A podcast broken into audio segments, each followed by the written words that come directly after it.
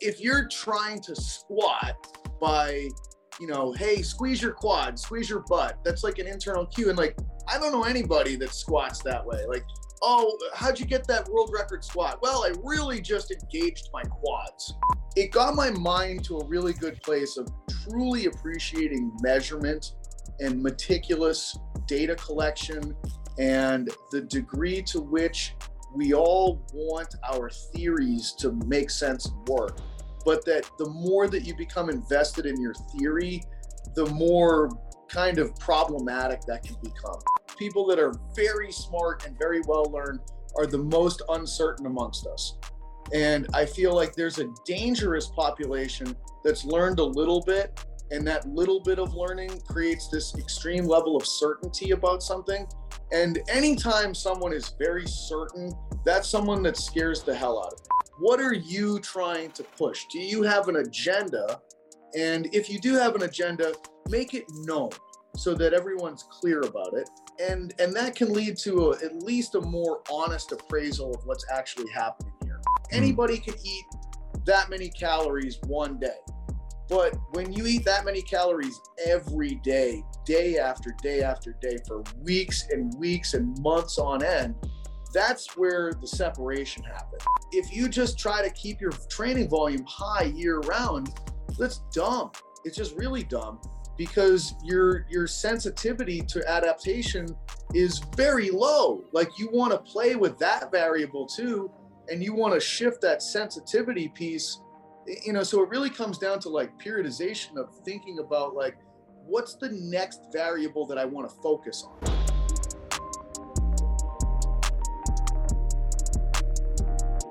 I got it. I literally clicked got it.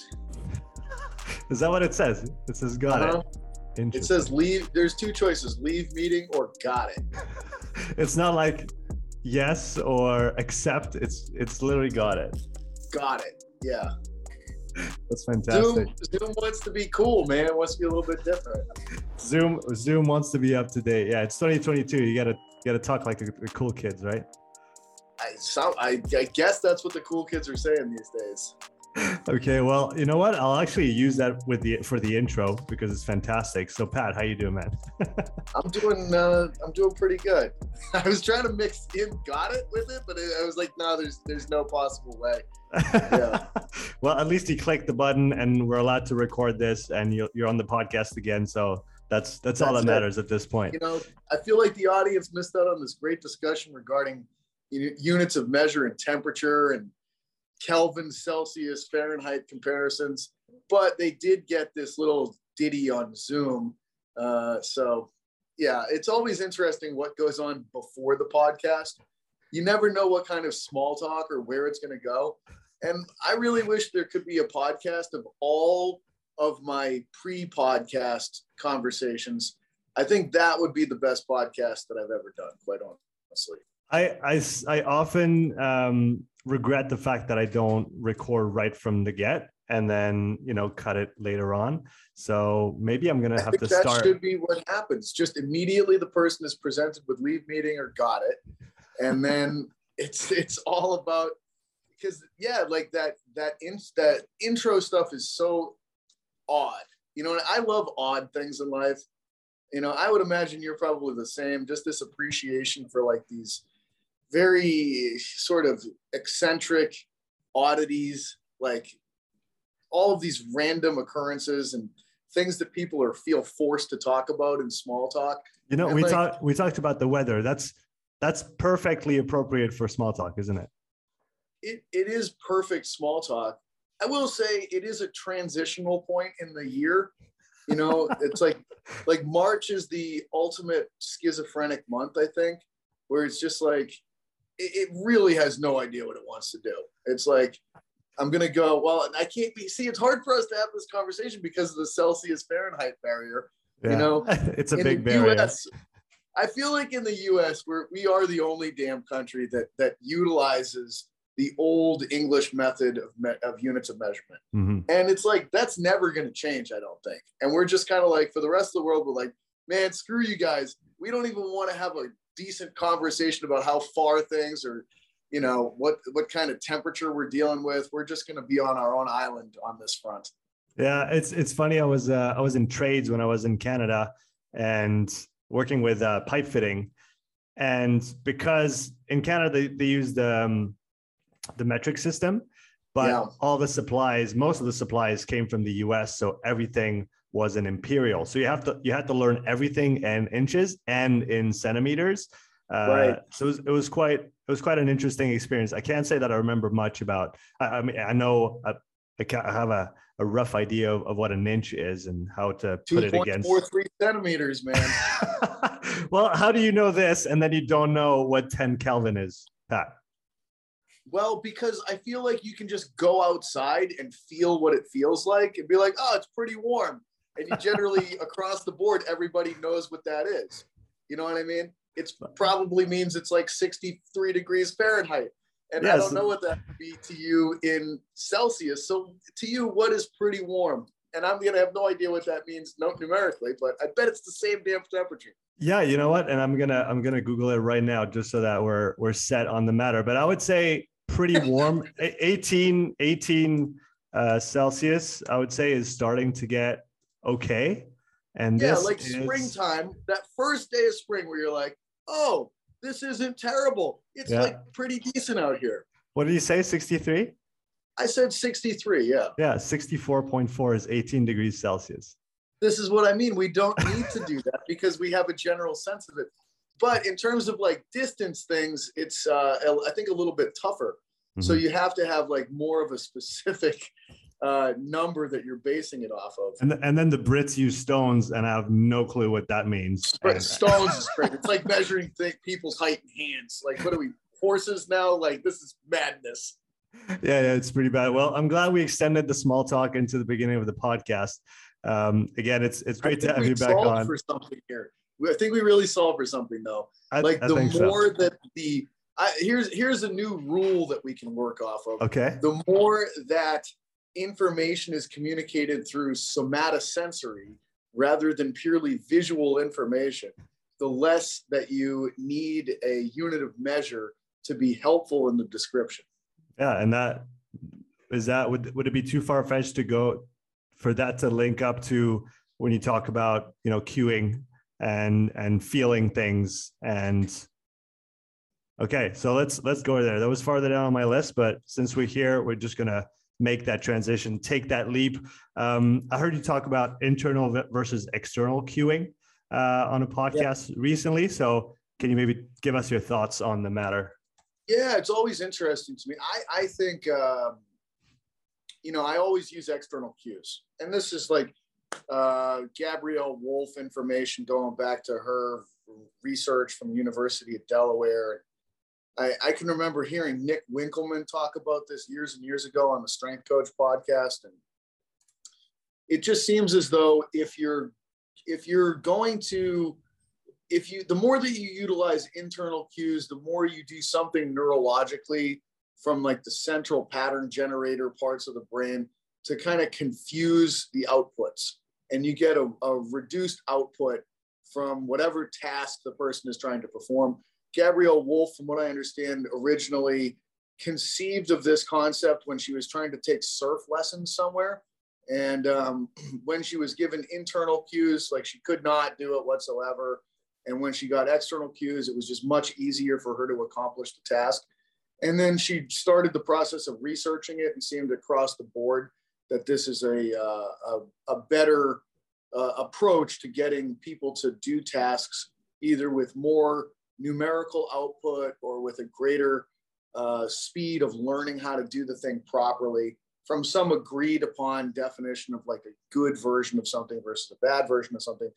So, you know, I, I always have that in my mind of like, I'm, and so like, to me, an internal cue is when people are telling you to, you know, kind of find and feel a certain muscle and like, or, you know, they could be like, Hey, uh, squeeze your butt or brace your core or something like that. And it's kind of like that is a pure internal cue versus the way that I'll cue things. Like if I want people to uh, find and feel their hamstrings, for instance, I'll usually cue them by directionally saying like, hey, dig your heels down or feel your heels try to move backwards or like bring your back pockets towards the backs of your knees. Um, you know, reach your hands forward and feel your back go back.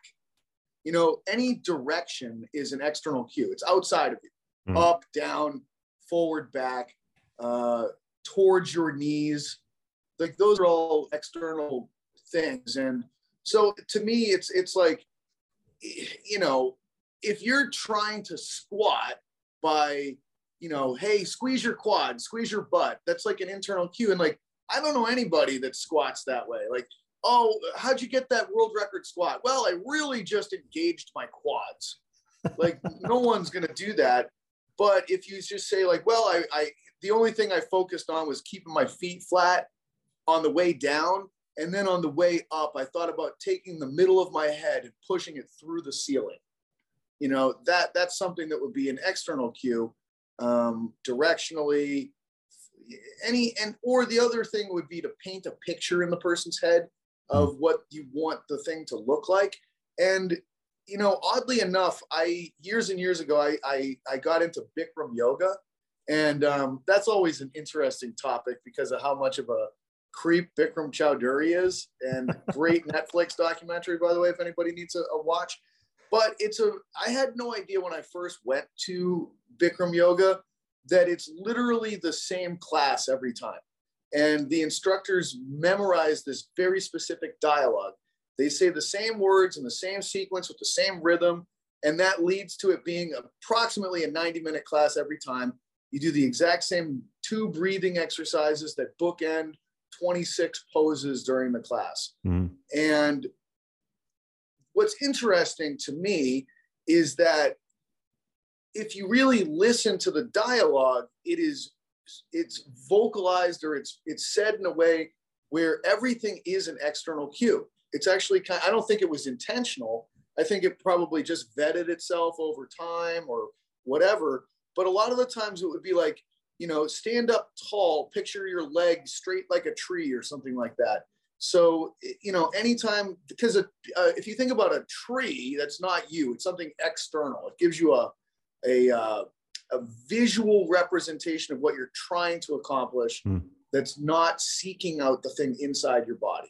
So to me, those are those are avenues that I go down when, when I'm trying to talk about cueing for exercises. And you know, if I have to resort to saying like, well, first of all, I just never resort to saying like, squeeze this muscle. To me, that's just as internal a cue as you could possibly get, and never is going to be the approach that I would go with.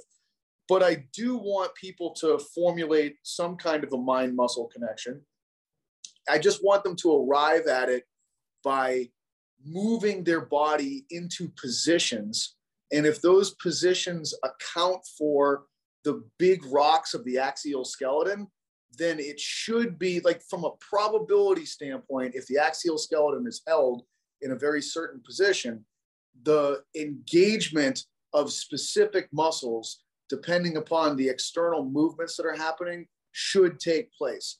And I'm looking to see like, does this person follow a stereotypical human presentation of that they should feel this muscle right now? It's almost if like they a- do, it's kind of like, oh, okay, normal. I know what to do with this person. They're they're they should be, you know, standardized from a training standpoint. And mm-hmm. if they don't, it's like, oh, this is weird. Like this will require a different level of coaching investment and discovery. Yeah, I was going to say it's like a, a checks and balances system almost, where you know if you give this input from from your end, from a communication standpoint, you should get that positional change or the influence on the axial skeleton in terms of position, which is then going to influence what's being activated, recruited, uh, turned on, one, one might say. And then you can yeah. check with the person directly, what are you feeling? Um, right. And do you, do you catch yourself or do you think as far as trying not to include any bias in those kind of back and forth communications as in what do you what do you feel versus do you feel this very much so Okay. Very much so. Because I, well, first of all, I just, I, I really am uh, aware of bias and um, confirmation sorts of things. And so I, I really do my best to avoid anything that would feed into that because it's, it's just a, it's a low tier approach. Like mm. I, I want to make sure that if something it, like I don't want to obscure reality. You know what I mean? I don't mm. want I don't want to impose something that actually obscures reality and what this person is actually experiencing. Because you can feed so much into someone's brain. Like so many people just want to placate and make you happy. And they're looking like, what does this person want from me? I want to do a good job. I'll be a good boy. And it's like, I don't, I'm not interested in that. I, I'm interested in what's actually happening in response to your position relative to gravity and the relative positions of your bones with one another and what kind of physiological response I'm getting here. Mm. Like that's what I am curious about. And, and I certainly don't want to influence the feedback that I'm getting from giving this person the impression of what's good or bad or anything else. Because to me, it's it's like this should be happening. And if it's not happening, that's very valuable information. And now it's it's useful to me because I can potentially problem solve for this person. And I use an algorithm that I've created to try to problem solve and move backwards from like levels of or you know uh, making feeding things into the activity that will increase the probability that I should get a standardized response and essentially seeing how regress do I have to go to get a standardized neuromuscular response to skeletal position. What would you say are the most common communication mistakes that a coach might make knowingly or not most probably mostly not voluntarily um, that you that you think would be important to uh, maybe become conscious of or maybe work on uh, or focus yeah. on for some time? Well you know you never know. Like i don't know if i've ever talked to you about hans the handsome horse that they've in, I don't germany. recall. i don't recall. Okay. well to me this one illustrates the point better than any specific examples of coaches i could ever come up with. This was a horse in germany. I don't remember exactly when. I believe the early 1800s and this horse was believed to be a mathematical genius. And any question that you ask this horse, it would answer correctly in terms of the number. And uh, so the Royal Commission actually sent out a task force to be able to discover what was like, is this real? Like, there's no way that a horse could be this accurate in problem solving for levels of mathematics that were like you know, pretty complex, like, you know, uh, equations that featured multiplication and division in the same equation. So it's like, you know, what's what's going on with this thing? And the way that the horse would give the answer is it would tap its hoof the number of times that the, the number would be for the for the particular question. It never got anything wrong. It was unbelievable. So someone after a lot of like they it wasn't like this was immediately discovered. Someone finally put it together that the horse was so good at reading body language from people that it tapped its its hoof until it could pick up that people were getting more excited about like oh my god this horse is getting pretty close to this answer. And then it some somehow it would recognize exactly when to stop mm-hmm. based upon the body language it was getting from the people and they pulled this apart because they basically just put a blindfold on the person asking the math equation. And that way the horse wasn't able to read their body language. Um, you know, they kind of they tried to take away, I don't remember everything, but they took away some of the sensory information of the person asking the question. Um, and they just remained kind of stone faced. The horse had no idea, never got a question right when it couldn't read the body language. So if you are you know, you could utilize this in both directions as a coach. You know, I think that, you know, if a horse can do that, people pick up unconscious information too. Like mm-hmm. we are very good at recognizing what people want. And most people try to oblige and they want to they want to satisfy other people and, and demonstrate that they're good at a task and get that kind of feedback from a coach. So sometimes you you probably could utilize this to your advantage. And I would think that the more that it's speed and power oriented or like output based mm-hmm. kinds of things, you would want to utilize this to encourage people to give you that kind of effort. You know, but again, like even I could see it at, at different phases of training. Like in the beginning, you might not want to do that because now you're you might be encouraging them to give you too much effort mm. you know where if they actually back off and don't you know if they if you if it, the program says hey run these 20 yard sprints at 80% effort and you you demonstrate that you're excited because they PR'd like you should probably demonstrate like mm, that's not what we're looking for here mm. you know and if they actually coast through the run now you get excited hey, yeah. that was great. That was perfect. That's exactly what we're looking for. I don't need you to be fast today. I need to be fast six weeks from now. Yeah. I'm, um, I'm, I'm just going to make a, a little note so I know where to go back to. But um, so this is episode 217, Pat. And on yeah. 216, I had Evan back on. And yeah. uh, we coined a term. We don't know if it exists yet, but uh, well, Evan coined a term. It's called pulling a Pat Davidson. And it's throwing the boomerang as far as you can so you can't see the boomerang anymore. And then it comes back and you make your point, which is what you do. You're, you're a master at that. That's why Evan was talking uh, talking about this. So you, you just pulled a Pat Davidson. Congratulations. Oh, uh, thank uh, you. Well, I, I, would hope that I can do that. Yeah. Yeah. No, exactly. Um, that feedback loop reminds me of something I read in Nils van der Poel's uh, training manual. He's the guy who got uh, gold medal at the Olympics and double world record in the five and 10K speed skating and he mm. put out a PDF of all his training over the last three years and his thoughts. And he was saying when he was in a competition setting, he wanted his coach to tell him that he was looking good, that form was correct, that he just had to just stay the same and not tell him to go faster because that would tell him that he's not going fast enough or not pushing hard enough.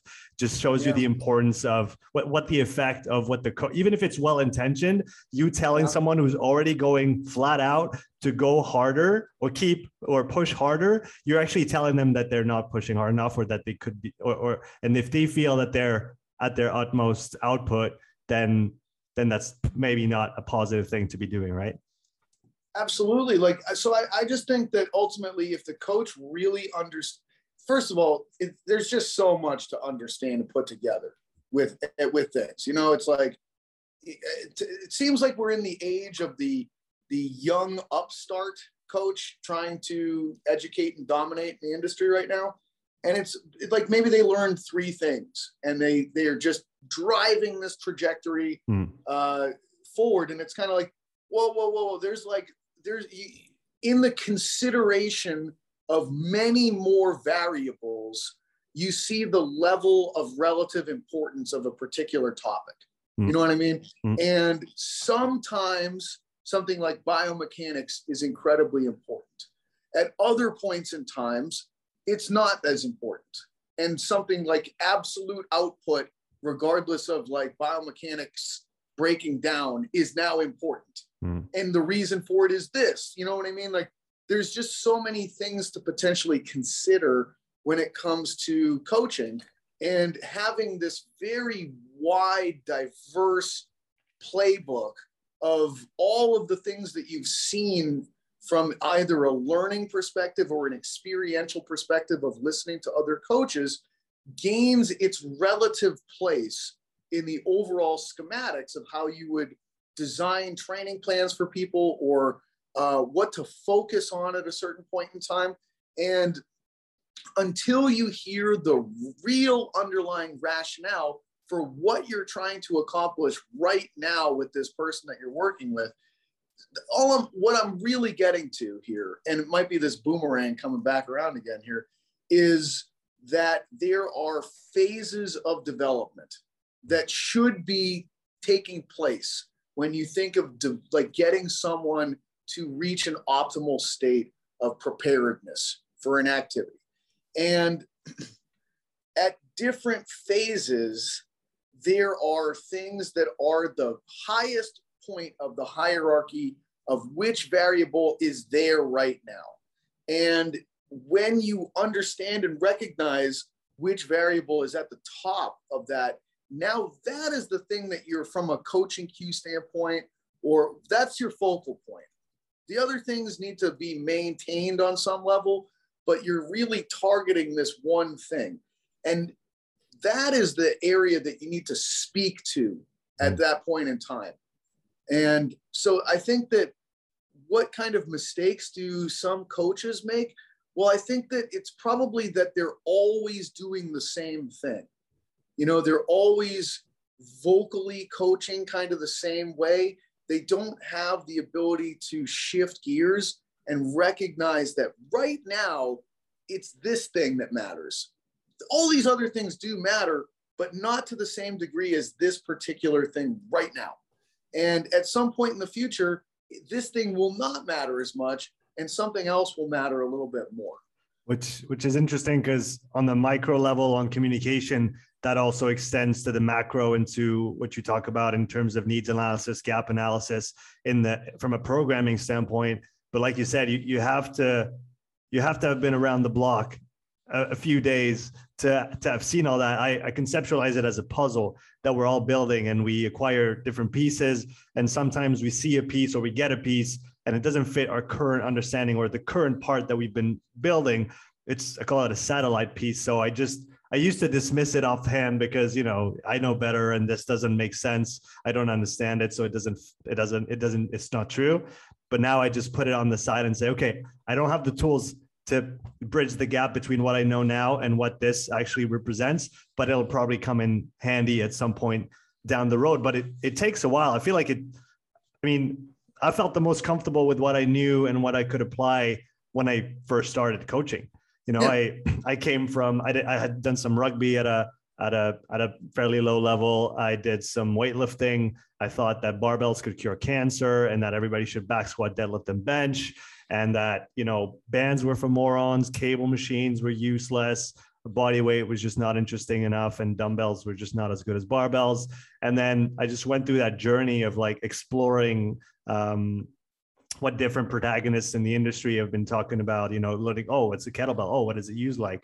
Uh, why would you want to favor this tool rather than the other tool? And again talking about different tools and where do you apply them but i feel like it took me i don't know i'm still not there i'm still i'm still in the process of finding more things to make sense of everything to then be able to contextualize what piece goes where with what person at what point in time um, you're one of the people that has, I would say, influenced me the most when it comes to reading outside of strength and conditioning.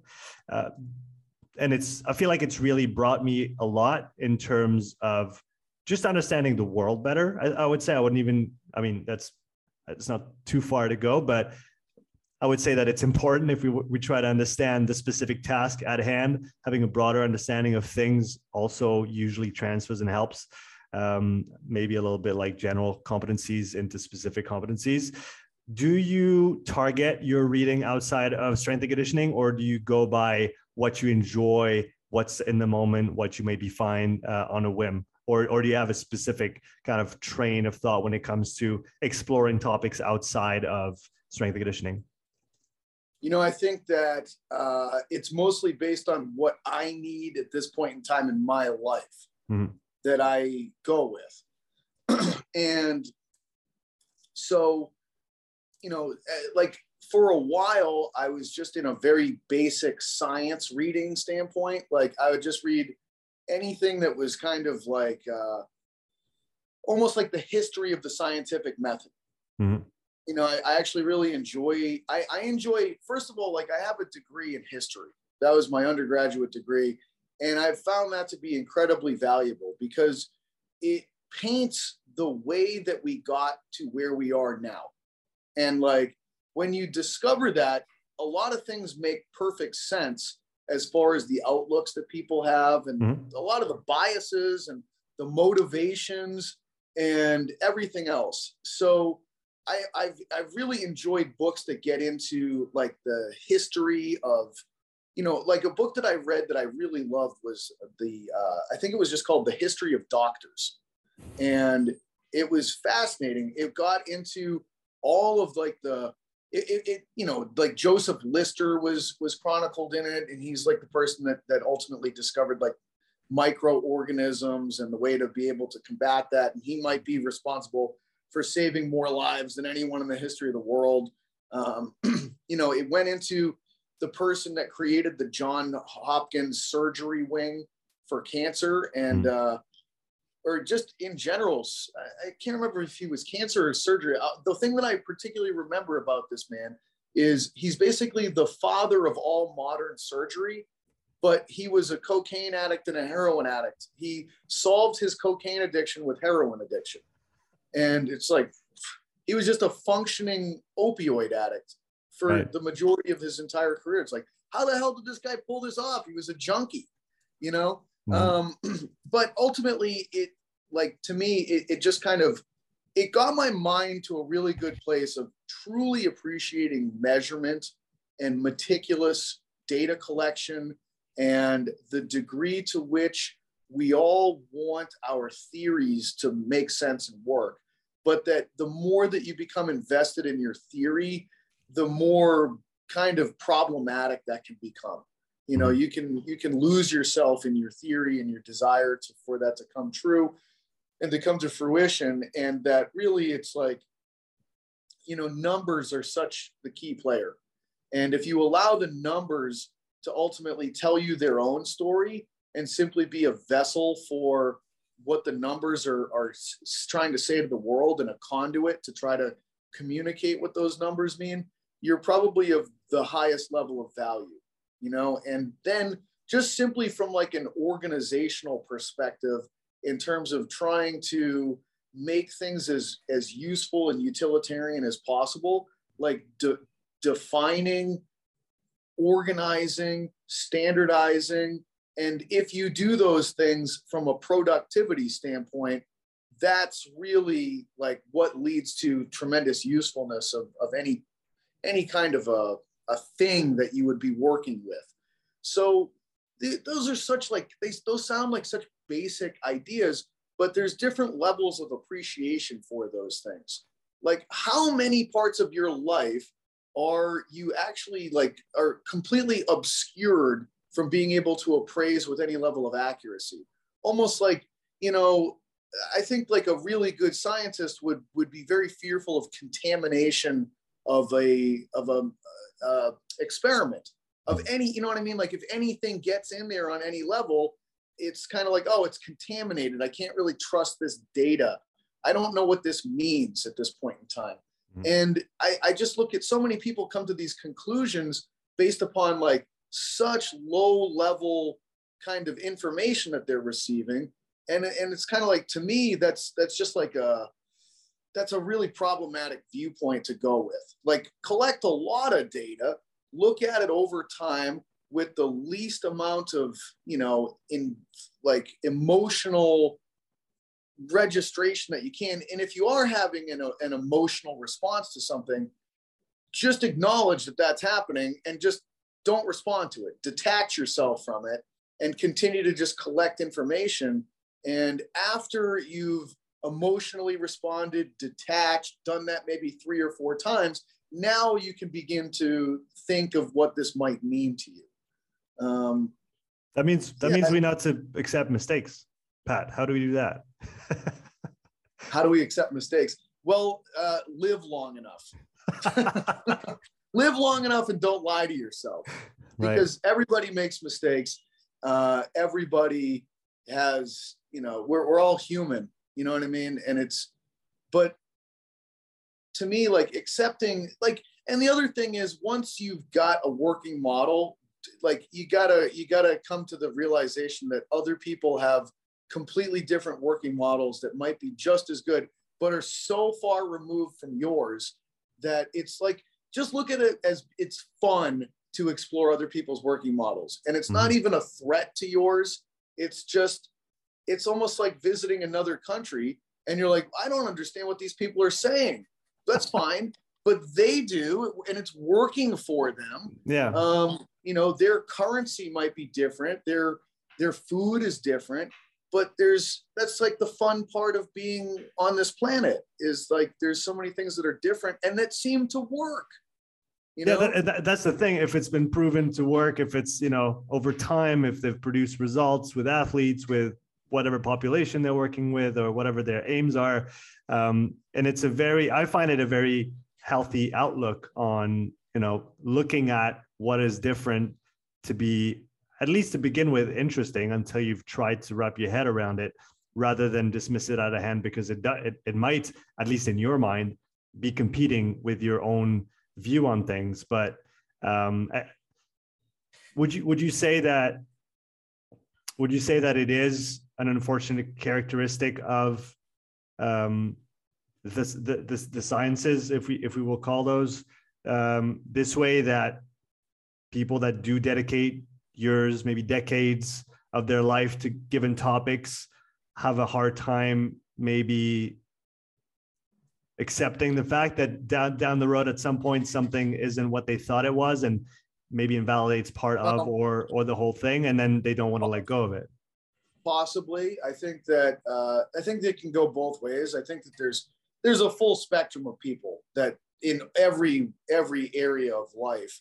So i think that most of the time really good scientists if they're really good they've realized that their their ideas have been blown up a hundred times. So they're they're actually like more like they're probably more uncertain because they've actually learned that much. Like I, mm. I feel like people that are very smart and very well learned are the most uncertain amongst us and i feel like there's a dangerous population that's learned a little bit and that little bit of learning creates this extreme level of certainty about something and anytime someone is very certain, that's someone that scares the hell out of me, you know? Mm-hmm. Um, and so, so I don't know. I, but at the same time, I'm sure that there's people that are extremely well read and versed that are also very certain. They could be like these non, you know, they just these these two variables that are doing their own thing next to each other that that may or may not influence one another. But I would just look at like really well like to me a, a good indicator would someone would be someone with a tremendous amount of knowledge and experience with low certainty mm-hmm. yeah that, that, makes sense and the curiosity the word curiosity comes to mind or, or the quality of being being curious about something. Uh, i guess would you say that certainty is a way of controlling or uh, um, uh, a way to seemingly control what you think the world is? Because it's infinite uncertainty around us and maybe that's yeah. unsettling for a lot of people. So maybe there's comfort in being certain about about things? Yeah i think that's probably a very astute observation. It's probably like a compensatory response that's fear driven in general. Mm-hmm. you know where your your identity is based around being an expert in a given area and you don't really have uh, you know your own internal locus of self-worth. And your worth comes from your your status relative to your knowledge base in a given area mm. and if that is threatened then your entire sense of being crumbles down and so you need to be certain about it because otherwise you're not certain about yourself. And that's a very precarious place to be for a lot of people. Mm-hmm. And, um, you know, I think that again, that's probably a dangerous person. Do you think there's something to, um, I'm thinking of an analogy or, or a parallel maybe, or a bridge to what elite athletes experience when they get injured if they don't have a solid base outside of training and their their whole life is training and competition and when that falls apart they fall apart as well. Would you say that maybe yeah. it's in the same ballpark for us coaches? it's very much so. It reminds me of a course that i took uh, at the end of my phd program and it was a it was the psychology of college students actually uh, which was a fascinating course but it specifically talked about student athletes at one point in time. Okay. And it, it kind of went into the ones whose, uh, you know, they they they they lose their spot on a team during their college stay, and that's a very uh, that's one of the most highly depressed populations that you'll encounter because they don't have other forms of identity. Mm-hmm. You know, their entire identity is uh, revolves around them being an athlete So what happens when you're not an athlete anymore? You're nothing. You're literally nothing. So having multiple forms of identity is very important for people. You know, you're uh, you're you have a career identity, a family identity, a social identity, as many of these different things as can possibly. Uh, well, probably not as many because then it's too chaotic. But some sort of a sweet spot where you have uh, enough of a base of different aven- uh, areas of your life that you can kind of go into um, so that you don't ultimately have all of your eggs in one basket. And if that basket, you know, breaks, then they all break. It's like smart investing, right? Diversify your portfolio. Don't have, don't, don't, don't bet on only one horse. Have a few different things so that if, if one not, is not going great, you can still hold together. I mean, personally, I find that I was telling you just before we started recording, we started a, a permaculture garden with my wife. Um, she's running the project. That's her thing. I just put my hands in there and try to help however I can. But I feel like this thing, in addition to what I do, because I love my job, I love what I do, I love learning. I do that. I would do that every day, all day if if I didn't have a yeah. family. Um, and I feel like actually getting out of it more and having something else to build towards has really helped me um, you know maybe be more comfortable with not working all the time and then having something else that is also being built uh, that is not only my work even though again it's my passion and, and i love it and all of those things. So I, I think diversifying your i guess where you allocate your energy emotion attention there's probably some value in that to some extent. There absolutely is. And i think like you know, that's something I've struggled with because I tend to narrow my life and go very far into a couple of things or one thing and really not be someone that has like you know multiple streams happening at the same time. Mm. and so that's always been a big struggle for me. And i think that a lot of the reason behind that is similar to what's already been identified that it's a lot of fear based things. You know what i mean? I've always struggled with social stuff, to tell you the truth. Mm-hmm. And it's not that I, you know, so what happens when people struggle with social things? Oftentimes you get uh, a couple of different responses. People just simply, you know, I think everyone just in our species in some way, shape, or form wants to be around other people. Like there, yes, there are introverts and extroverts, but even introverts need to be part of something. so if you want to be part of something, but you feel as though you're going to be rejected or you don't fit in or something along those lines, there's usually kind of like two fairly stereotypical responses. One is that you just kind of become a hermit in some way, and uh, the other one is that you can become more like condescending mm. and um, you know basically antisocial in a different kind of a way you know sort of a nastier person mm. dismissive of other people oh, they're idiots, blah, blah. It's like the fox with the sour grapes in a lot of ways. and it's kind of like, well, this is just an indication of someone that wants to be social, but it's not working for them. So they're trying to make sense of it and not put the blame on themselves. Rather, you know what I mean? So to me, I, I always struggle, like, I've struggled with social stuff. I just have never really felt like, oh, I'm like really fitting in and being a part of something and I'll have the tendency towards dismissiveness of other hmm. people. And it's a it's a way of trying to save my own identity internally. But I do realize that that's the response. So trying to take that next step of, you know, accountability and ownership of it's like, no, this is not really what it is. Like I very much want to have friend groups and spend time with other people. I just am not as well versed in it or talented and i'm coming from a place of fear of how other people perceive me and being more open and honest about that with other people is probably a good start. And saying like hey you know what? I really want to spend time with you guys. I don't really i'm scared though. Like i am legitimately scared. I feel as though you guys aren't going to really like me uh, but i want to put myself forward and, and just sort of say like i really like you guys and I enjoy my time when I spend it with you. I'd love to spend more time with you. You know, is if that's all right with you, like maybe we could plan something and get together. And most of the time, people are pretty responsive to something like that. They recognize, like, wow, this is someone that's really trying to take steps to to get to know me, and they're they're opening themselves up, mm-hmm. and that makes me comfortable. Maybe I'll I'll open myself up to them and say, hey, don't worry about it. We all have those same kinds of feelings. Yeah, we'd love to get together, you know, and you you build those things, but you have to do it through again, sort of coming to grips with reality on reality's terms rather than on the terms you're trying to push on it. Mm-hmm. So it's similar to kind of the coaching cues thing of like, what are you trying to push? Do you have an agenda? And if you do have an agenda, make it known so that everyone's clear about it. Um, and, and that can lead to a, at least a more honest appraisal of what's actually happening here.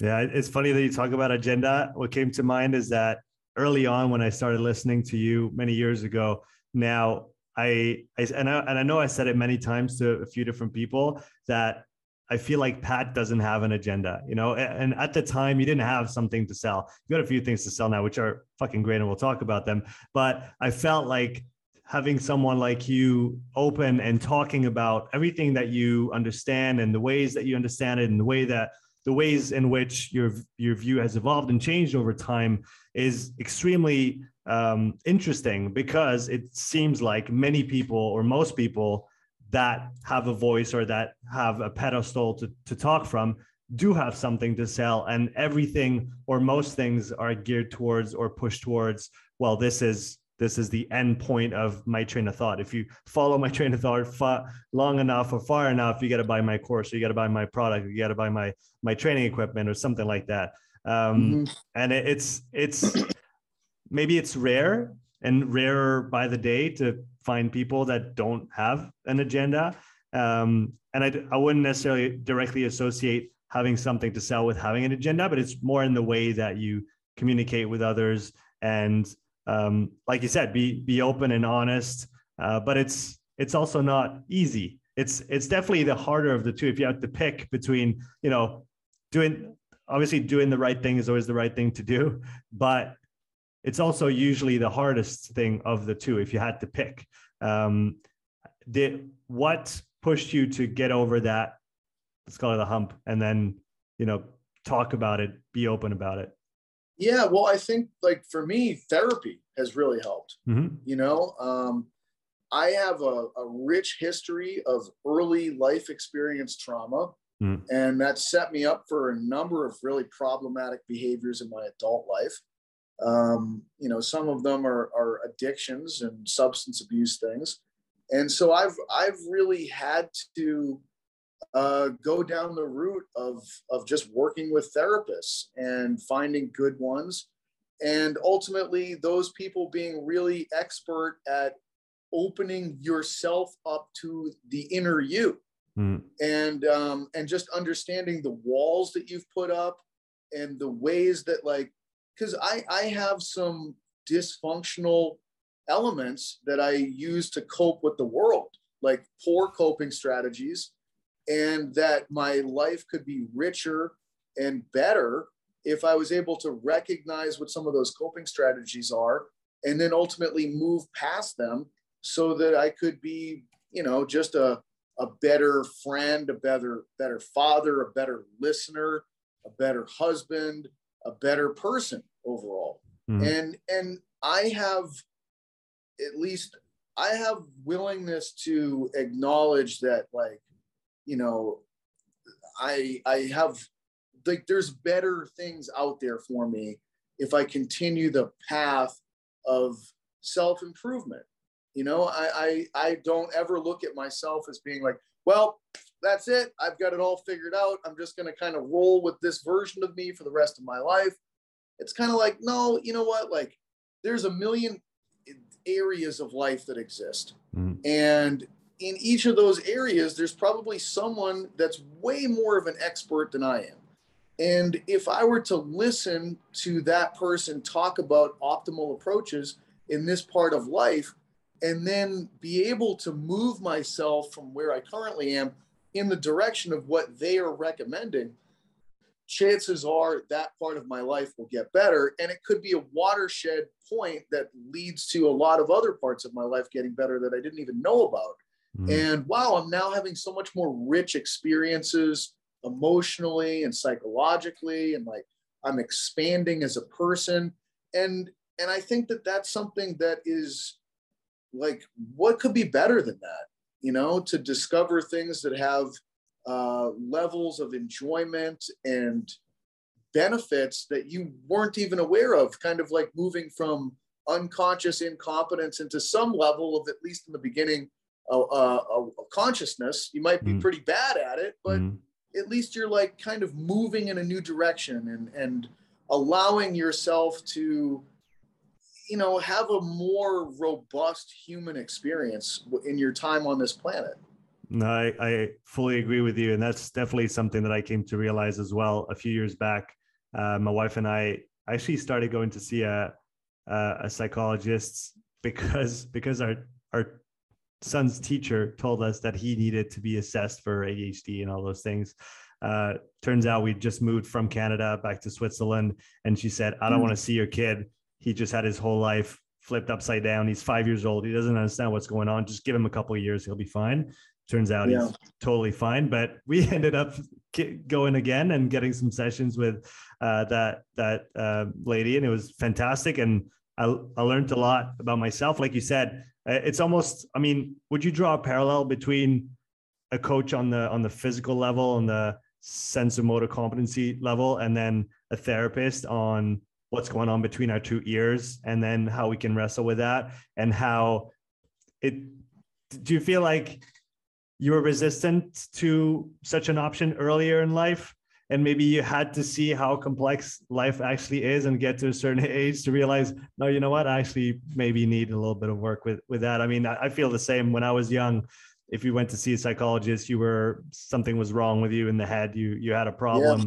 And now yep. again, I see that as a no, it's an enhancement. If you can afford it, depending on where you are and what it costs and what's covered and not, if you can afford it, it's a fantastic investment in yourself. It really is. You know, I, I can remember being in my 20s and kind of almost living by the credo of fuck your feelings, you know? and you know, that worked for me at that time. They were, they, I don't think they would have been particularly useful at that point in time. Like, because the things that have been frozen in me and buried and pushed way down are difficult. Mm. And I'm dealing with those things now. And it's not easy. Uh, in my 20s, I had to do a lot of stuff in terms of just doing things. You know, I had to get degrees, I had to work relentlessly and that's a good time of your life to set the stage. I wouldn't have even had the financial capabilities to make that kind of an investment at that point in my life. Like, mm. you know, I, I just needed to set the stage for myself in some ways.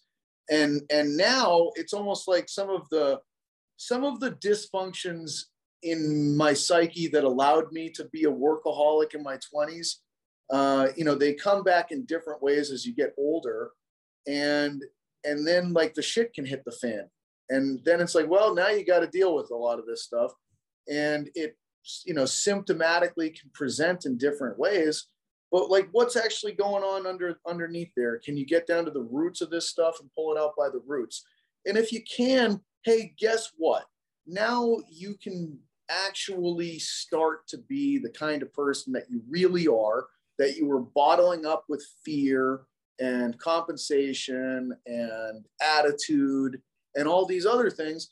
And you know what? Like you're going to be able to participate in reality on reality's terms with less of your own, you know, walls and masks and everything else that you use to hide from it and hide yourself from other people. And that's scary. It really is scary. It's like jumping off of cliffs without knowing what's on the other side of that cliff. You know, maybe it's a two foot drop, maybe it's a 700 foot drop. I'm using the imperial system again, but like, you know, where, what's, what's on the other side of this thing? And do you have the willingness to just, just go for it and allow yourself to be ripped open um, to really explore like what makes you tick and that's terrifying i don't know if anything's more terrifying than that in some levels it's funny because I was actually, you know, I was talking with my therapist about social anxiety. Mm. And I was identifying what would be the scariest possible thing for me, you know, and quite honestly, it would be going to a nightclub in the city, you know, like to me, going to a nightclub in New York City actually sounds like the scariest thing I could possibly do. It would be so far outside my comfort zone. And she was like, Well, what? What about it? Like, describe the things that sound scary to you. And I'm like, Well, you know, everybody would be, you know, like the, the music would be loud. There would be a lot of people. Everybody would be dressed really fancy. Um, she's like, Well, what do you picture the people? I, I picture everyone first of all, I am short, so everyone would be taller than me and spilling drinks on me. And and but it's really kind of like it's it's again such a uh, like a I'm not good enough to be around other people mm. that are comfortable. They're so comfortable with themselves that they can just have unbridled fun. You know, and to me, I'm like, I don't understand this place. What's the point of this thing? You know, what are we trying to accomplish with this place? and it's like nothing's trying to be accomplished here other than people feeling good about themselves, feeling as good as they possibly can, looking as good as they possibly can, dancing and moving the best they possibly can.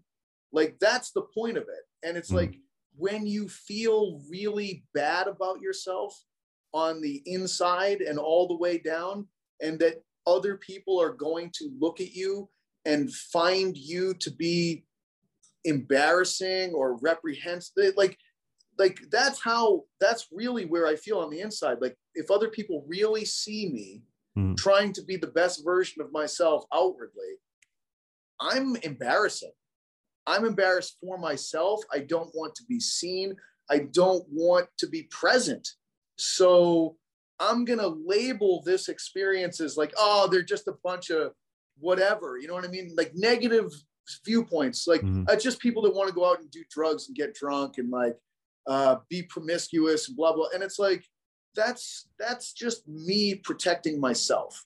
Mm-hmm. You know, rather than me being so comfortable with myself that I can first and foremost identify like, yeah, I'm terrified of looking bad in front of other people. And I'm terrified of your opinion of me and your opinion of me and everyone else's opinion of me. Mm-hmm. But you know what? Like, I think that that is rooted in a historical thing in my brain rather than reality. Mm-hmm. And so, you know what?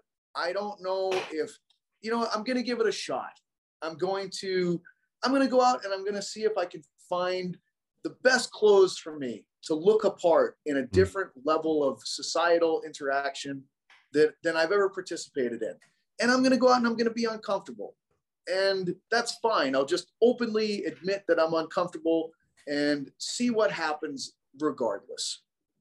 It's, so it's funny when you know you have such a uh, funny is maybe not the term, but interesting how you have such a huge level of tolerating discomfort when it comes to training and putting yourself through hardship day after day because you know this is what is going to get you to where you want to to where you want to go and yet on other aspects of life that might not be the case and uh, did you try and channel some of this drive that you have for training and discomfort in the in the weight room in the gym on the track into those other areas of your life to some extent well it's always interesting with that you know it's kind of like because those things are my own form of control at a certain yeah. point. You know, like those are the few areas where I feel like I'm of value. Mm-hmm. You know, like, hey, for whatever reason, even when I was a little kid at the worst of times, you know, like, hey, I'm embarrassed of my family members on a really high level. Mm-hmm. You know, like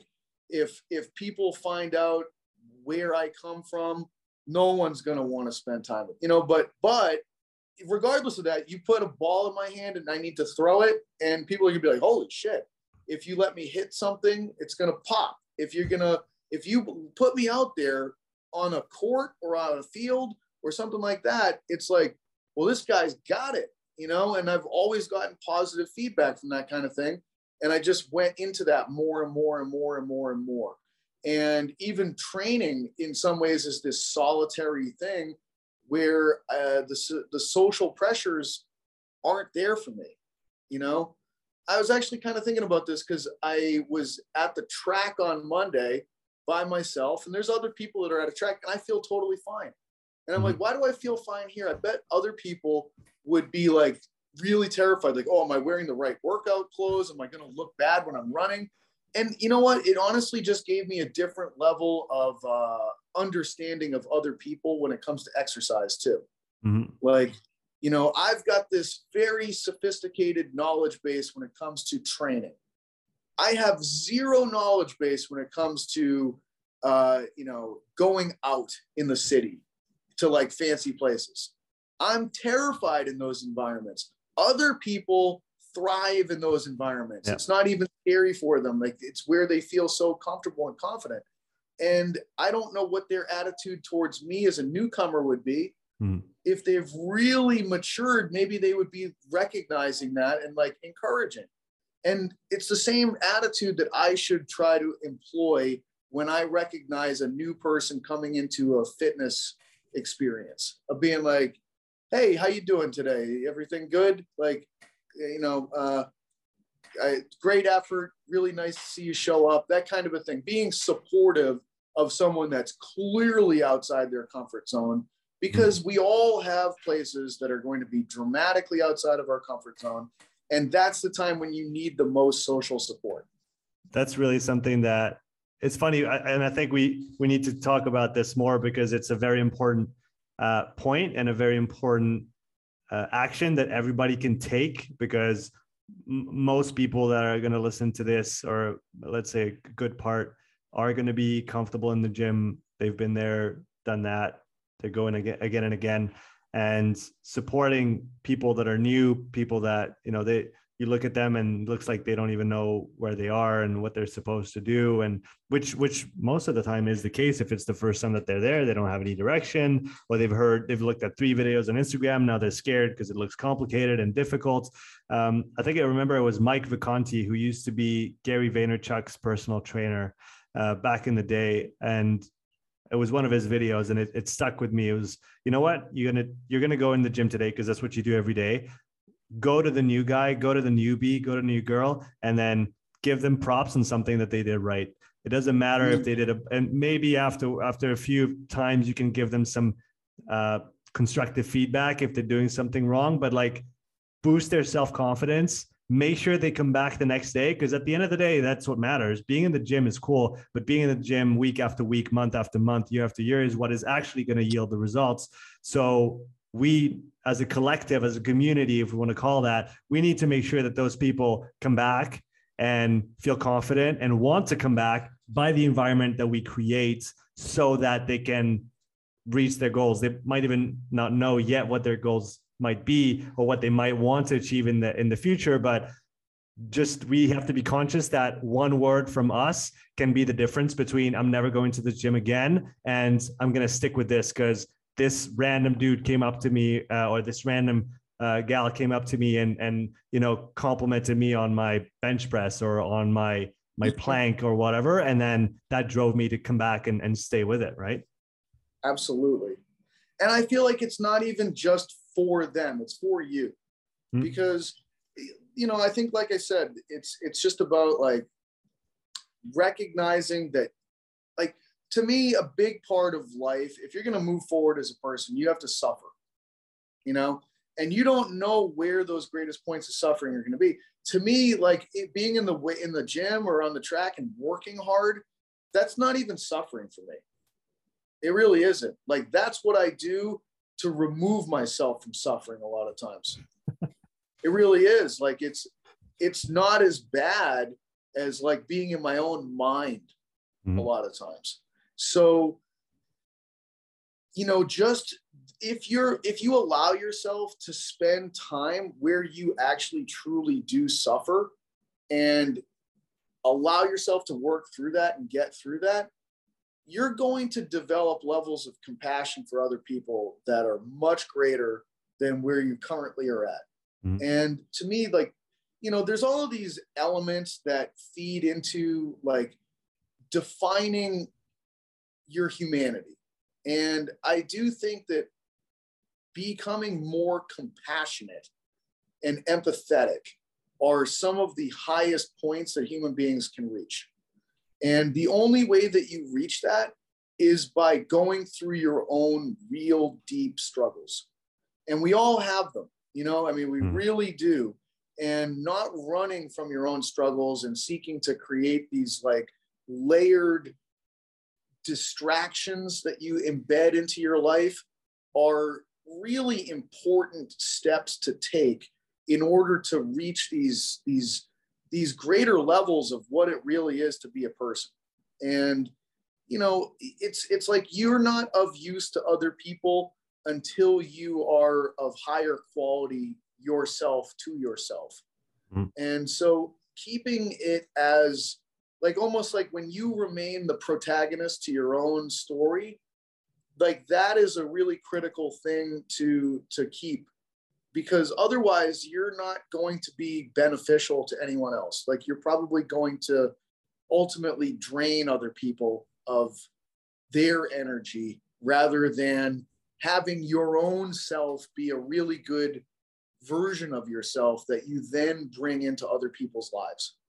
Yeah it brings to mind uh i think it's i think it's rule one from his it's not his first book but the previous book from jordan peterson clean your room fix yourself before you try and try and fix other people or, or bring something to other people. By elevating yourself you're going to be in a better place to then pull everybody up a raising tides uh, raising tide rises all boats kind of uh, kind of thing. So yeah I, I like what you said. Strive to be the best person that you can be and then try to propagate that as well around you. And hopefully, if we can do that enough and across time, um, hopefully the world can uh, get a little bit better uh, one day at a time. Um, yeah. I wanted to talk about nutrition and tracking. Mm. Uh, I I wasn't actually aware. It was a while back that you started using the um, the RP Diet app. Um, yeah. I'd I'd followed some of their nutritional programs back in the day when they had the the basic templates that had come out. Um, I remember they were they were well thought out, and more recently, like I said, I saw you uh, using the app. I think it was. Do you, do you know when you started talking about it, or, or because I know I used it last yeah year, last January already. So was it in mm-hmm. the fall of the year before, or, or I started trying to do something about my diet in June of 2020. Um, right. Okay. Yeah. And so I just did basic things at that point, like, and you know, I started to get some some directional progress happening at that point in time. And then by July of 2020, I actually started to use the RP app. Okay. And um, you know, in the beginning, I was a little bit clunky with it. Like, I don't think my compliance was that great, but I started to make like some really good progress. Um, and then I, I, you know, I just got more and more dialed in with it over time. So really, it, like by this, I think it was July 14th, I started using that app. So by this coming July, it'll be two years of using it. Mm. And you know, during that time, I've seen more dramatic improvements in body composition and also really from like performance, I think than than I've ever seen. And now I'm kind of like kicking myself, like, man, I wish I had had something like this when I was still competing in in grappling and hmm. jujitsu mm. and strongman. But I mean, those things weren't they didn't really exist back then, you know. No, so, no. but I look at the approaches that I was using, and I was like, you know, I was proud of it at the time, but now I'm like, wow, I, I was so far off in terms of really optimizing that that um, you know it's it's kind of it's one of those ones you look back and you're like, wow, I, I could have been so much more, but who who knows at the same time. And regardless, like I've I've really enjoyed utilizing it as a tool to kind of uh, direct me towards what I'm doing with food. Mm. And I've just never utilized food to the way that I'm currently utilizing it to drive significant kinds of changes and you know at this point in time i have a like I, I, really do have like probably almost problematic levels of of consistency and adherence where it's like almost 100% over big chunks of time um, but it's again it's kind of like man when you are really that compliant with food the the changes that can take place to your body are just remarkable. So it, it becomes kind of fun to watch things unfold mm-hmm. and to realize some of the timelines on change and like the way that modifications have to take place and sort of see the overlap of principles. Like I, I just think progressive overload is such a an overarching theme, and I just have such a different level of appreciation for progressive overload uh, then I mean I've always understood it, but it's like the appreciation for it deepens over time, um, and it's I have a very high level of appreciation for it these days. Yeah, it's interesting because I guess it applies to biological systems especially, and in all realms. So you talk about, or you could talk about in the, in the in the exercise context. You can talk about it on the nutritional side. I know you you posted about this uh, fairly recently on your Instagram. Um, I guess the same could be said about tolerating different levels of um, you know complexity and maybe even danger or uh, thinking about special yeah. forces for example where you don't start day one you know to go through hell week kind of thing. You you build it up and there's a, there's a process and and that's progressive overload as well. And that's kind of the peak. That's the that's the density two weeks of let's see if we can survive this. And then you come out on the other side and everything after that is much easier because you kind of survived that. Um, mm-hmm. yeah I, I, I, think it's a great app. I think it's easy to use uh, by the way, this podcast is not sponsored by Renaissance Periodization. They just yeah. Their, their stuff is great, man. I, I, read their ebooks back in the day, and mm-hmm. just to understand understanding the principles of nutrition, and because because really what they just did with the app, uh, props to them, by the way. But they took all their basic principles of nutrition and then made them in a user friendly uh, format yeah. so that you could apply it day to day, meal to meal, and then know what, okay, where am I now? What is my goal? How much do I have to drop per week in terms of body weight or calories per day or per week? And then how do I organize my food around my activities, my training? Yeah. Um, how do I distribute my macros?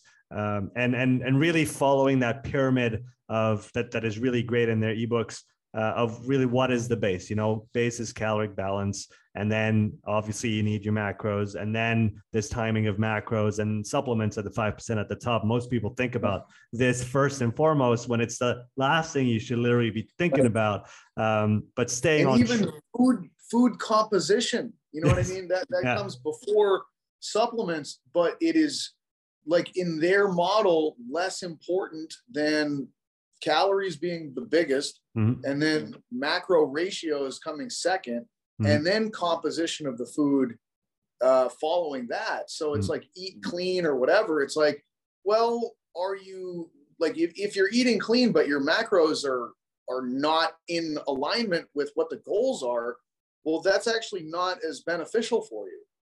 Mm-hmm. Like exactly, and it's yeah that that came to light to me for in the in the ebook that they wrote. I think it's called Eating for or Eating for Health or it's something like that. Yeah.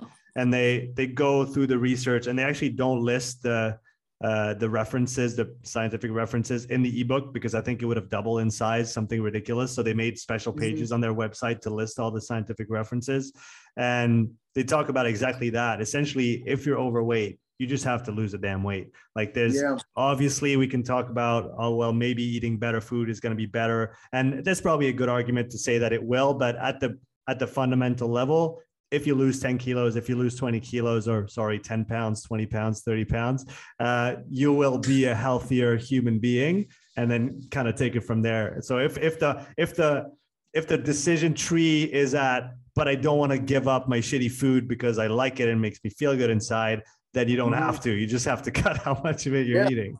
Yeah, and then you could lose like three stones and you could be doing much better. I saw your smile. I knew you were coming back with something. um, what? Yeah, so I, it, it really is. It's wild. You know what I mean? And like I've used it very successfully from both like fat loss and and also like like periodizing your approach as well like mm-hmm. you know i i was able to match my training with my dietary approach for fat loss, mm-hmm. where I was doing a lot more in the way of like, for me, that like, to me, I look at my training as like in the warmer months, I spend more time on the track and I do more in the way of fat loss. Uh, I try to maintain muscle tissue, but it's if I'm going to run, it's beneficial for me to get as lean as I possibly can. It just takes some of the stress off of my skeleton, and my joints, mm-hmm. uh, to be able to run is with lighter weight, but still having the muscle mass for the propulsive elements. And then as it gets colder, I'll just put on more muscle mass. So I'll go into a hypercaloric diet. So I'm in the, you know, I got pretty damn lean after the last summer. Like I got down to 192 pounds, which is the lightest that I had been in seven years. And from a body composition standpoint, on a DEXA, I was at 11%. And that's definitely the leanest I've been in a long, long mm. time. And what it did, and I don't fully, like, I don't think anyone understands some of the science behind it, but when you are at a lower body fat percentage level, you have some kind of a physiological setup to be able to gain muscle mass more effectively mm-hmm. with a surplus diet and volume based training. It's like a p value seems to be the the thing that you're looking for. And I don't know everything that goes into the p value. I'm sure that people that are listening would, would be more familiar with that, but you want to keep your p value in a pretty decent place to be able to have you be in a very good environment for muscle mass acquisition. Mm. And, you know, I've like I've got uh, six weeks more on a 22 week muscle gaining protocol that I'm on right now.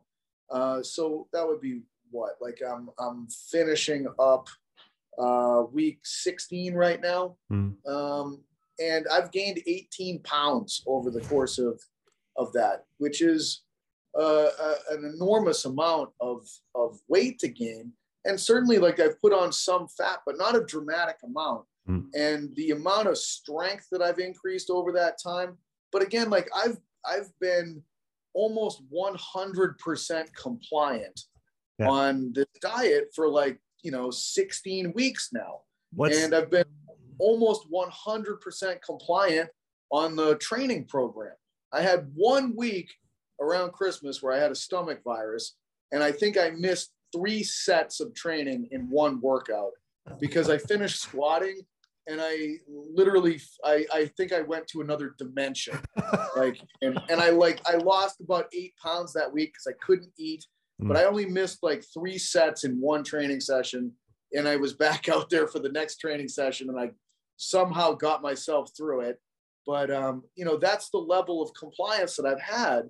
And so like most people just don't do that, I don't no. think. I was, I was, I was going to say off the top of your head, is it 90 or 95 percent um, adherence to the program that they recommend if you want to see results? I think it's it's somewhere up there, yeah. Right, like, huh? you know, yeah. Most people can get pretty dramatic results from 80 percent even. Okay. Um, and then like, but if you, I think if if you wanted to be like a legitimate competitive uh, bodybuilder or other athlete, mm-hmm. uh, yeah, like that's where you really have to dial into those like extreme levels of compliance. And I don't necessarily know what I want to do with it. Um, I just know that I've never seen this level of of you know physical change that I'm mm. I'm currently seeing. And I, have also just never had this level of measurement and uh, compliance and accuracy and integration of training with nutrition all happening at the same time. What would you say in the case of someone, maybe let's say a client that you might be working with that has a, let's call it a difficult relationship with food and constraints, where yeah. setting constraints and having boundaries, which is what this app does, it gives you constraints, which I see as very positive and I comply willfully because I know what is what's what's at the end of the road, and so do you. But for some people, setting boundaries is the beginning of problems for themselves yeah. because of probably um, you know we talked about the past, we talked about uh, earlier events in life that might uh, still be affecting you to that day.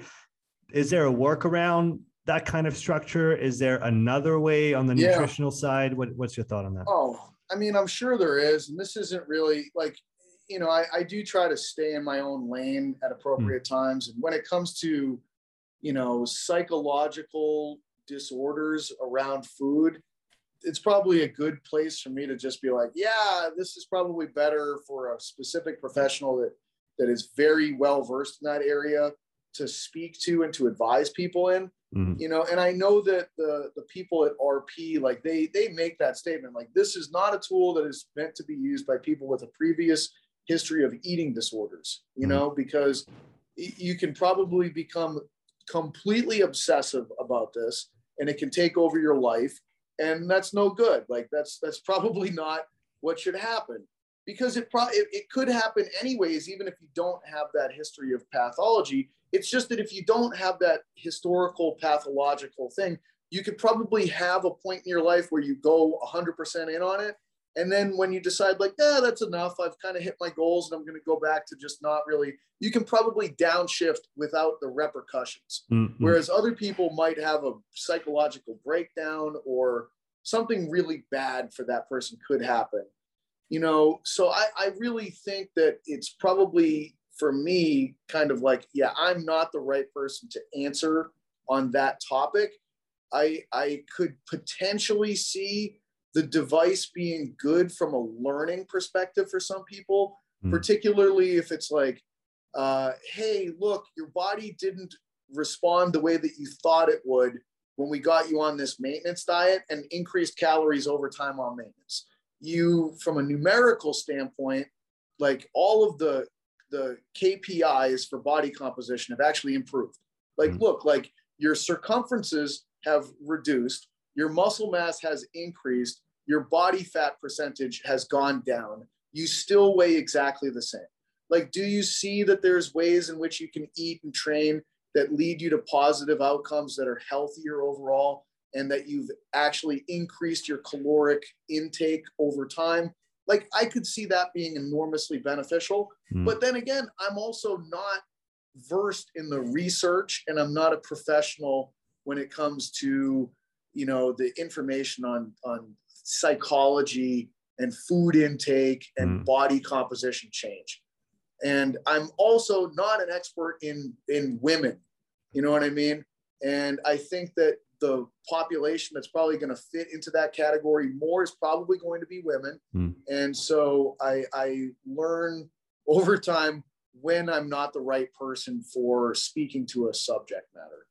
which is probably just as important as knowing where to speak, or maybe even more important. Absolutely, man. Yeah. Yeah, talk about models and field of applicability and where they make sense and where they don't, where we might make sense and where we might not. Yeah, and, and I think that the more that you meet the women in the fitness industry, the more you realize like how many of them have deep struggles around image and food and uh, you know their emotional responses to this. Like I think the, there's a lot of men in the fitness industry that have substance abuse histories. There's a lot of women in the fitness industry that have uh, eating disorder histories, and they're they're very kind of they're they're sort of just different symptoms of the same underlying stuff. Mm. Um, you know, they're just different expressions. And you can certainly have men with eating disorders and females with substance abuse issues. It's just that the tendency seems to go in those particular directions for the different genders. And um, and again, I think it's just you know um, recognizing what people actually go through, Right. Going back to empathy and, you know, compassion. Yeah. Com- Yeah, exactly. Um, so since you talked about your program here a little bit, can you talk about building athletic weapon? When did it start and why did you start Yep. building it? Well, it started a little bit over a year ago, and um, it was one of those ideas that just popped into my head. Like I think that there's always different ideas that just I don't even know where they come from, the ether or something like that. and it was like, you know, uh, why am I not selling the program that I'm doing for myself to other people? You know, this doesn't make sense to me. Like I'm going to write my own program for training and I'm going to follow it. And I think it's usually a really good program. And that if other people did the same program, they'd probably benefit greatly, particularly like other people that work in the industry that probably have very similar goals and very similar psychology as I do about what feels right for exercise. Mhm. And so it was like, okay, well, this is sort of a no brainer. And at the time, it was still like more of a COVID world than it is now. And so a lot of people were doing these like train from home sorts of things. Yeah. And, and my thought was, you know what? I'm going to hire someone to film everything, and we're gonna we're gonna put it live on Zoom, and it'll also be recorded for people so that they could train along, like mm. to create kind of a community around this program. And so that was kind of the the origins of it. And it turned out no one was watching the videos. So it was like, uh, like I really don't need to pay this extra thing for the videography of every set, of every session, of everything, which was great because it saved me a lot of money. And um, and people seem to just want the program. Right. And so it's it's it's kind of stable. Like it's got its subscribers and um, the really nice thing for me is that it's held me even more accountable to my own training because I feel like I want to make sure that I'm vetting this thing as I'm mm. going through it. And um, so right now it's it's like yeah it's it's like if people subscribe to it they would get over a year's worth of training programming. Um, And you know right now I'm in the fifth block of training. It was kind of like block one was sort of this like uh, well-rounded intro program. Block two was like gearing up very much to be able to go outside in the summer and, and have, follow a track program. Mm. Uh, block three was 20 weeks of a track program, basically, with um, with with some lifting, but the focus was on running faster. Block four was a very short maintenance block and block five has been this 22 week hypertrophy block that I'm currently in at week 16.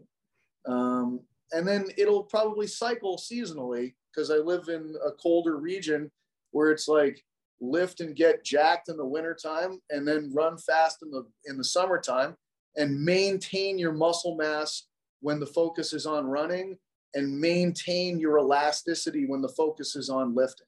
Mm-hmm. Um, so that's that's kind of the the thing but ultimately every phase is its own little animal and you know you need some variation from the preceding version but generally speaking it seems to be kind of going in that direction and and all i can say is that like you know for me it's it's been you know i i use my own program design as an avenue to channel everything that i've learned you know mm-hmm. what i mean like uh how am i going to construct it and and my history and what I'm currently reading and learning all feed into that stuff. So it's a lot of things have been very, very interesting because they're like my interpretation of like what I've gotten from a lot of the RP books from mm-hmm. a hypertrophy standpoint and trying to build sets over time.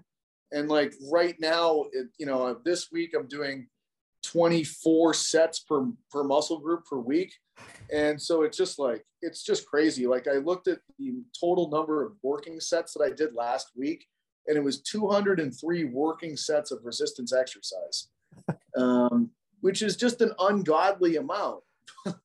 But you know it progressed. Like week one was nowhere near that. Right. It was uh, 10 sets per per muscle group per week. And um, i would just say like the amount of growth that i've had from a muscle mass standpoint and strength increase it's been crazy. Like it really has been. And I've, you know, I try to document what I'm doing with food. Like, so when I give the product, like people get a PDF for every four weeks, mm. you know, and I'll, I'll try to explain everything that's currently happening. Uh, I'll talk about my experience with it. And like, I'll share where my current food intake is and whatever it is that I'm doing to modify uh, lifestyle or anything that's impacting me so that I can just kind of talk about that. So it's it's kind of like in the first week of this thing, I think that my diet was somewhere around, you know, uh, 400 grams of carbs per day mm. on training days and like maybe like 380 on non-training days. And right now it's up to 620 grams of carbs on training days and and uh, 550 grams of carbs on non-training days and just eating that much food is is challenging and it's, a job, it's a it's, job in and of itself it really is it's not challenging from a one-off standpoint like mm. anybody can eat that many calories one day but when you eat that many calories every day day after day after day for weeks and weeks and months on end that's where the separation happens, where it's like, man, do you think I really want to eat 5,000 calories today? No, nobody wants to do that. Like, but guess what? I'm going to. And if I'm not gaining weight on the trajectory line that I'm supposed to, it's going to tell me that I have to increase nutrients. Mm-hmm. And if it tells me that I'm going to have to increase nutrients, I will eat whatever it tells me to eat. Yeah, I, I remember it was actually not. It was on the the previous version. The when you get the, when you got the Excel spreadsheet from RP with the the macro breakdown, and you typed in your weight and it calculated your macros. And I was trying to go up to the next weight category when I was weightlifting, and I was I was around 84, 85 usually, and that's in kilos, uh, by the way, mm-hmm. and trying to work my way up into the into the 90s.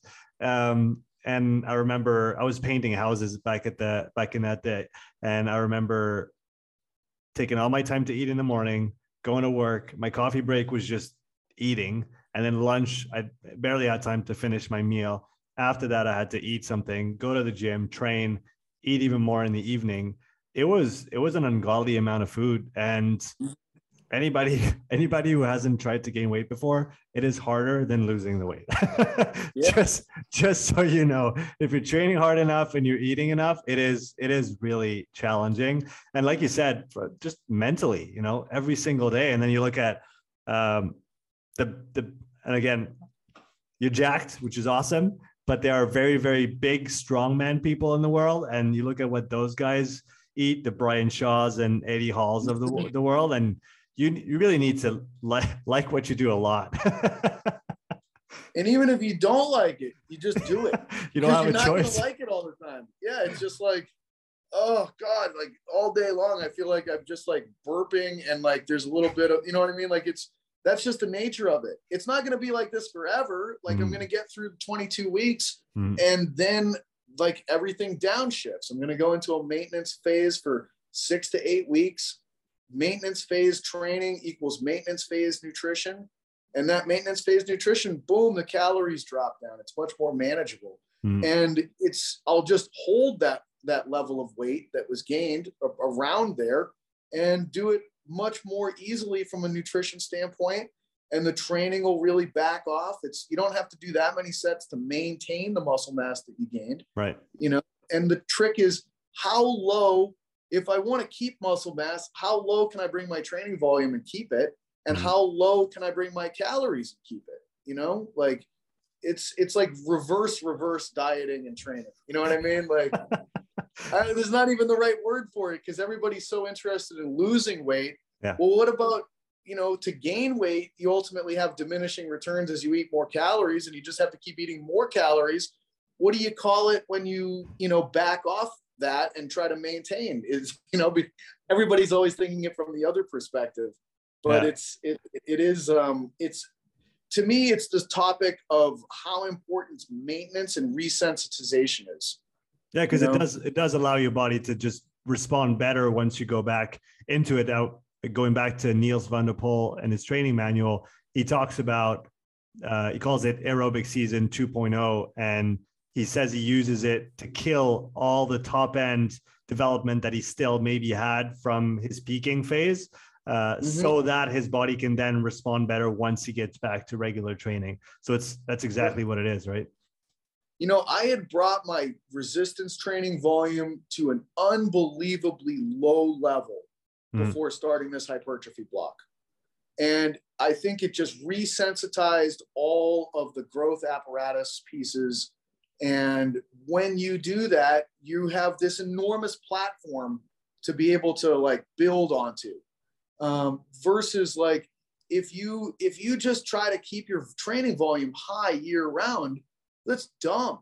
It's just really dumb because your your sensitivity to adaptation is very low. Like you want to play with that variable too, and you want to shift that sensitivity piece you know so it really comes down to like periodization of thinking about like what's the next variable that i want to focus on mm. and whatever that next variable is you want to bring your training volume as low as you possibly can for that variable in the preceding blocks.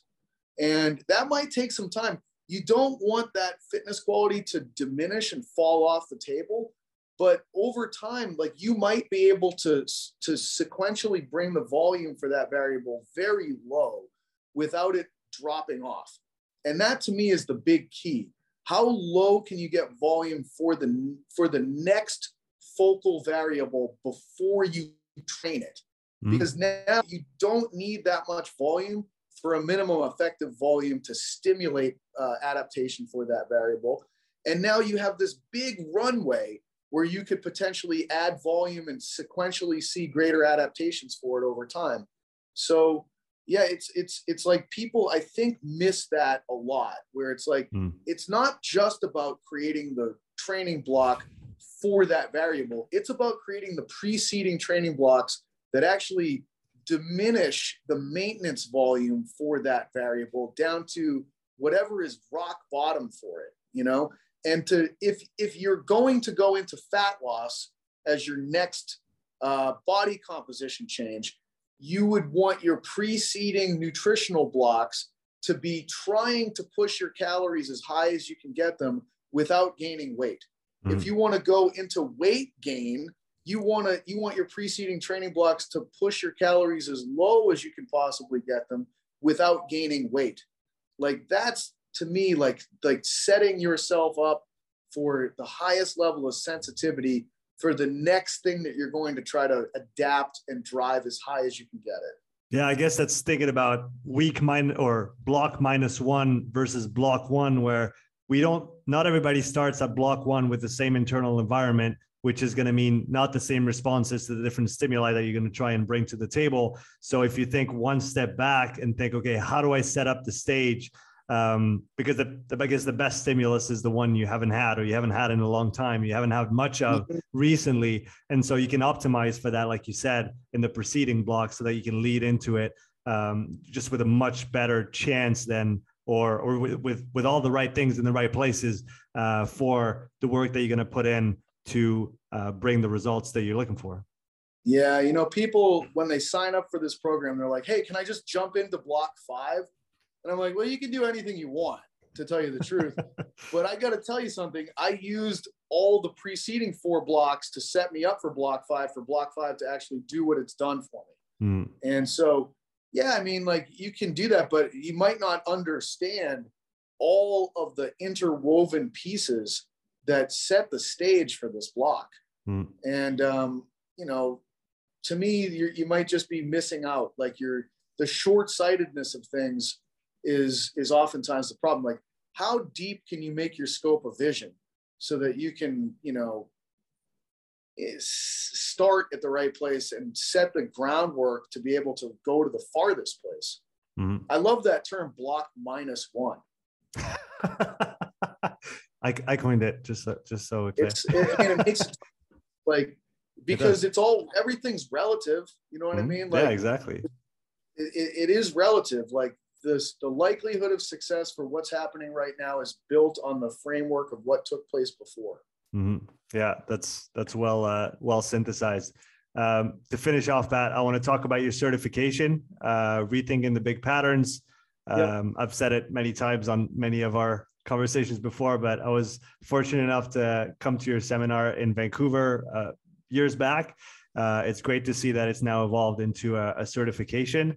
Uh, so from what I've seen, you have uh, your your book that you released uh, some months ago that forms the basis for this certification. So uh, for people that might be interested in the certification, what's the process to get there, and what are they going to get out of it?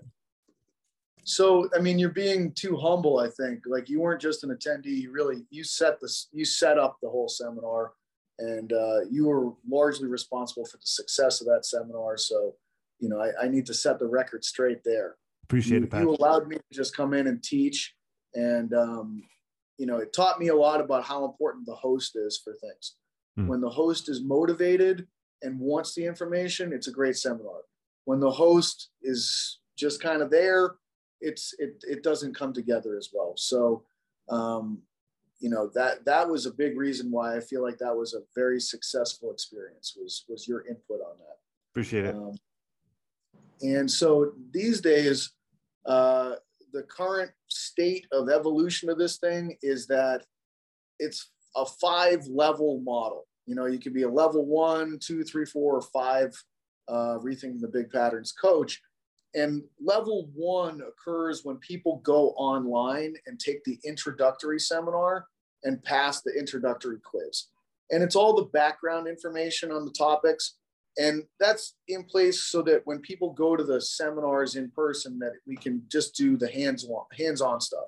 Right. Because there's so many different realms of training that I want people to get exposure to that it's, you know, I used to try to teach it all in one seminar in one weekend. It just was impossible.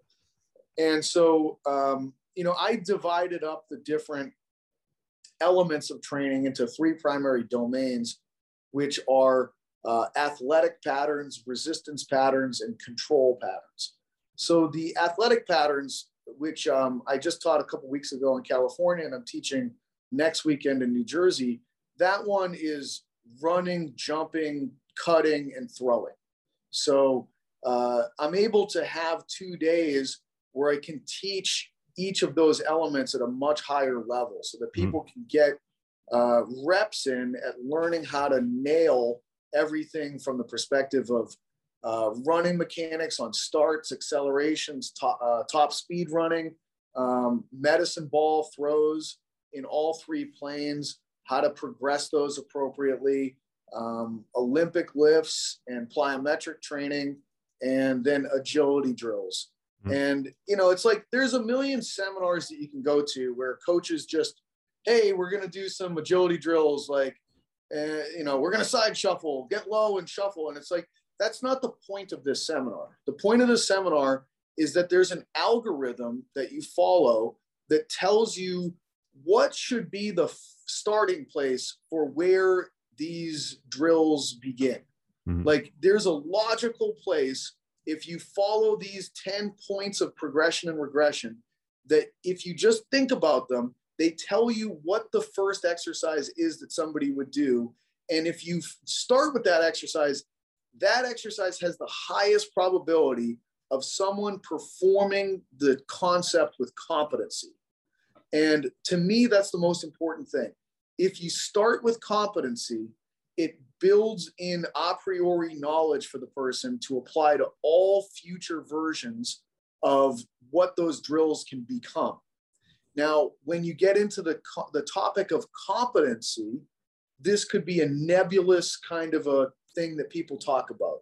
But I provide a binary set of definitions for what actually is competency for exercise and it's based upon sagittal plane, frontal plane, and transverse plane elements where I try to break down the essential nature of what those planes are all about, uh, based on the actual construction of the human skeleton.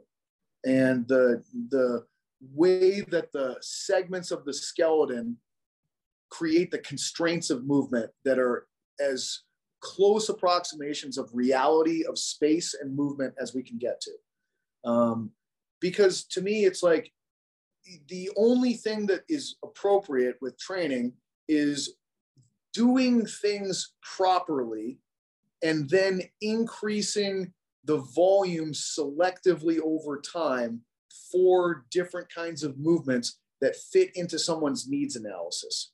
Mm. You know, so like it's it's almost like I'm I'm creating a model where we're able to uh, define movement, organize movement, identify movement, and then fit that into a needs analysis so that you only focus on the kinds of training that people need. And it's just defined through a seven p- pillar system so that you really like it's all based on specificity in reality. Mm-hmm. Like I, I don't want training. Tra- the purpose of training is to create specific functional and structural adaptations to an organism. And the way that you create those specific adaptations is that the, the vectors of movement and the amount of time that those vectors are performed in correspond with the vectors that are necessary for the performance of the outcomes that you want to do. You know what I'm saying? Like, and so I need to get to the point where I exactly define trainable movement so that I, I know exactly what I need to put into your program design from a specificity standpoint. And if I do that, then I should be able to drive you in the direction of the adaptations that you need. And now it just comes down to program design. Mm. You know, this is not a seminar on program design.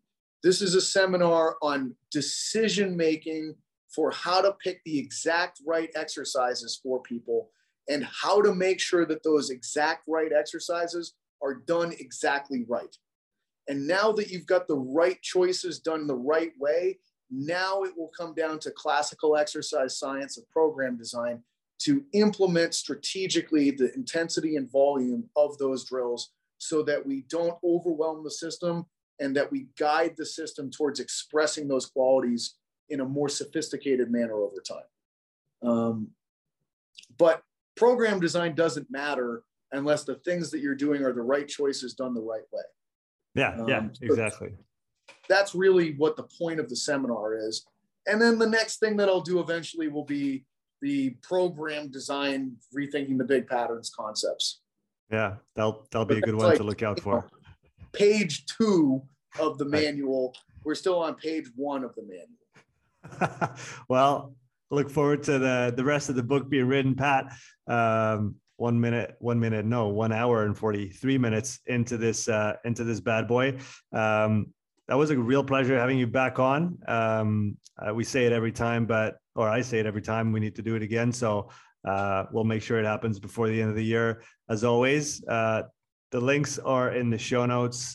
Uh, Instagram, rethinking the big patterns, athletic weapon program. Um, and I'll leave the floor to you for closing words, my friend. Well, you know, it's it didn't feel like an hour and 43 minutes. It did uh, not.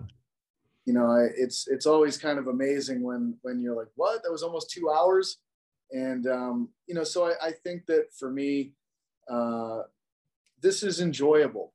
It, it really is. Like when when we're able to allow organic conversation to go where it it needs to go Mm-hmm. And it's funny that like it it doesn't matter what the medium is. We're on Zoom, we're on, you know, we each have our screen that we're looking into, communicating with each other from different parts of the world. And it doesn't really matter because I felt very much engaged and that this was a great kind of back and forth with both both the receiving of information and the distribution of information and that's that's just a pleasure to me it really is. And the fact that there's going to be other people that are going to listen to this and and hopefully it comes across to them and that they're able to to get something from this both from the standpoint of like useful information but perhaps even just kind of like enjoying the dialogue to me that's just a really nice thing that could that could take place so uh, i'm very grateful that you're able to set this up and that you think